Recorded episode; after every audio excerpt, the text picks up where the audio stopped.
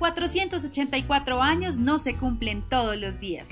Por eso, hoy celebramos la Bogotá que estamos construyendo con muchos obsequios para quienes la habitan. ¿Y tú, qué le regalas a la ciudad? Sean todos y todas bienvenidas a un episodio más de Fiesta Bogotá aquí en Cultura en Bogotá. Hoy nos acompaña alguien muy especial que ha pasado por mucho durante toda su vida, ha visto alegrías y también tristezas, pero nos ha regalado música, artistas y espectáculos. Ha sido testigo importante de grandes sucesos. Se trata de Bogotá. Sí, hoy entrevistamos a nuestra amada ciudad en su cumpleaños 484. Bogotá, ¿cómo estás? Cuéntanos un poco sobre ti. Hola, pues bueno, me presento, yo soy Bogotá, antes fui Santa Fe y en otro tiempo también fui Santa Fe Bogotá. Aunque soy una sola, tengo múltiples personalidades. Y bueno, les quiero contar que estoy de cumpleaños, como tú muy bien lo dices, 484 hasta ahora y espero que sean muchos más. Con el tiempo y lo que se vive, pues voy aprendiendo y sobre todo la gente me va enseñando cómo es eso de ser una ciudad grande, una ciudad capital a la que llegan tantas personas de tantos sitios diferentes. Siempre estoy con gente nueva, no solo de Colombia, sino del mundo, y me gusta que seamos hartos, tan distintos y cada quien con sus historias. Miren, les voy a contar. Por ejemplo, en el Transmilenio se encuentra un poquito de todo. Hay gente hasta de malas pulgas, los que van de afán, los que se pasan de la estación, otros en el rebusque, cada loco con su tema. Pero para llegar rápido es lo mejor. Hace unos años tenía más desorden, todo era un chichonero con los buses por la Caracas y todo lleno de contaminación, un número tenaz pero en eso he cambiado un montón. Bueno, Bogotá, ¿y ahora a qué te dedicas? Yo me dedico a ir a la ciclovía que va de norte a sur. Nos parchamos trotando, también en bici, en patines o con el perro. Este es uno de los planes perfectos para los domingos, aunque también está la subida a Monserrate que tiene 1034 escalones. Allí llegan personas con la lengua afuera, pero con el corazón muy cargado. Allá arriba podemos ir a misa a la iglesia del Señor Caído, comer piquete o el típico tamalito con chocolate. Lo que ustedes prefieran, pero ya saben el cuento, que no se puede subir con su pareja porque nunca se casan. También me gusta ir a teatro y hartos que tengo, o al pulguero, bien sea el del centro o el de Usaquén. A ver qué viejeras me encuentro por allá. Uy, otra cosa que me gusta hacer es subir en Transmicable hasta la punta de la loma de Ciudad Bolívar. Allá visito el Museo de la Ciudad Autoconstruida y también la Biblioteca Pública El Mirador.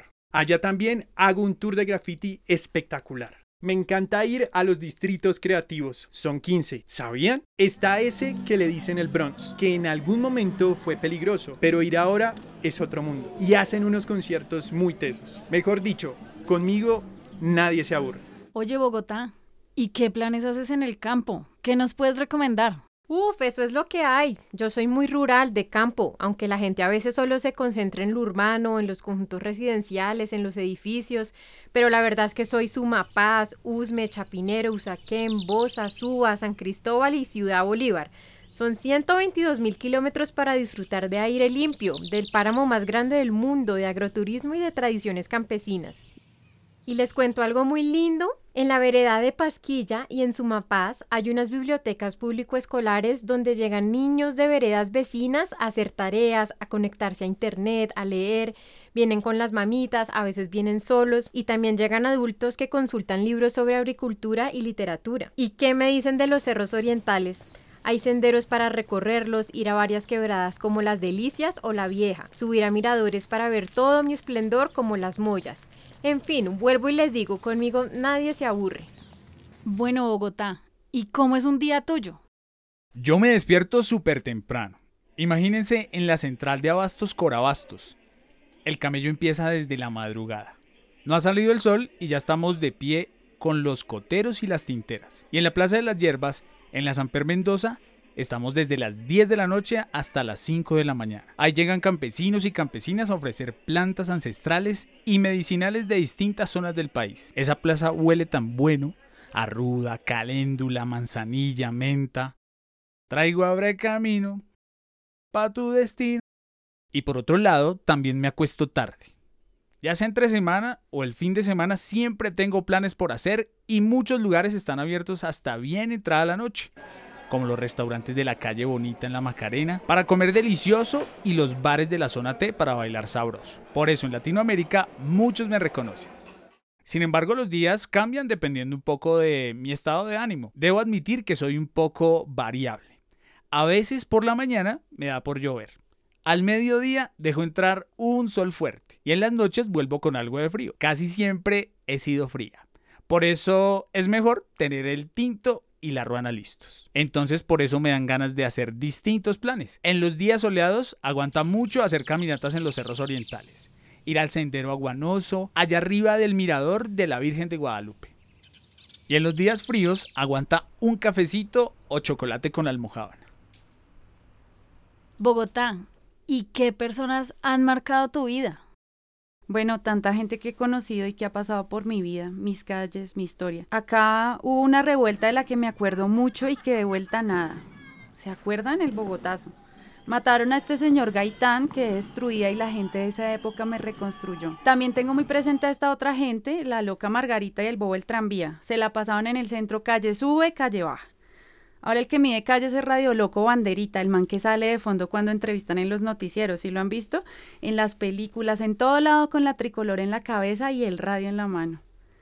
Me acuerdo mucho de los emboladores o embellecedores de calzado que llamábamos estaban en casi todas las entradas de las oficinas, en la Plaza de Bolívar, en Las Nieves, en el Parque Santander, en Fontibón. El parche de los grafiteros también me encanta. Me han puesto tan linda. Por la 26 me llené de colores, de formas, hasta un beso apasionado tengo. Y hay un distrito graffiti y todo. Bogotá. Yo sí quiero que aquí nos confesemos. ¿Qué tienes que todo el mundo quiere estar acá? ¿Por qué andas con tanta gente? Ve, pues me encanta porque en mí mezclan todas las culturas. El año pasado, te cuento, hice el Festival Colombia Sabe Pacífico y hubo en Cocao, Aborrajaos, Piangua, Cholao, Chontaduro, todo delicioso, puro omega 3. Toda la gente que ha llegado a mí la he acogido. Algunos sencillamente no amañan, es como por el frío. A mí me ha llegado gente de todas las regiones, imagínate, pastusos, opitas, caucanos, santanderianos, llaneros, somos en fin así como una pequeña Colombia. Soy de los gitanos, de los afros, de los indígenas, de los raizales, de los palenqueros. Todos me han ofrecido tanto y me han hecho como soy, con berraquera, ganas de trabajar, alegre y llenísima de diversidad. Me gustan todas las cosas, me gustan los acentos, me gustan las tradiciones, sus colores, sus ritmos, lo que me enseñan, sus saberes todo lo que me llegue lo aprendo de una manera dinámica, porque dicen que a veces se aburren y que, que soy como medio gris, pero yo les digo que no, que, que no coman cuento de eso. Sencillo, que vengan, que me conozcan, que me saluden, que me den un chance y sin duda alguna se van a enamorar de mí. Bogotá, ya para despedirnos, cuéntanos una última cosita. ¿Qué regalos tienes para quienes viven acá?